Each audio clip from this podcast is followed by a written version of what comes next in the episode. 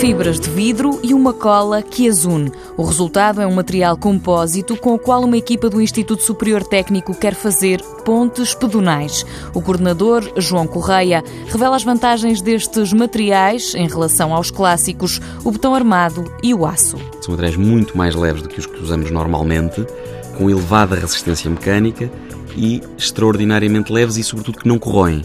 E hoje em dia começa-se a gastar muito dinheiro na manutenção das estruturas feitas com materiais tradicionais.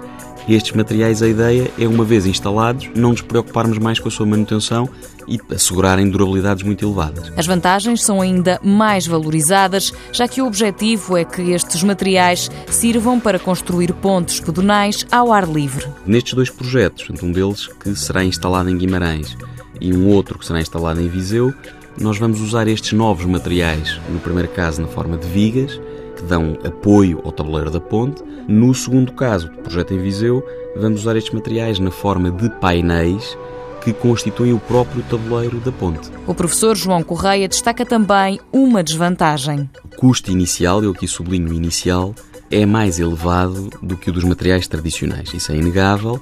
Aquilo que é preciso também ter em conta, e muitas vezes não se tem em conta, os decisores ou os donos da obra, são os custos de ciclo de vida, ou seja, os custos decorrentes da manutenção, reparação e substituição ao longo da vida útil. São também materiais que se deformam mais, por isso a equipa do Instituto Superior Técnico tem de dimensionar as estruturas de uma forma diferente.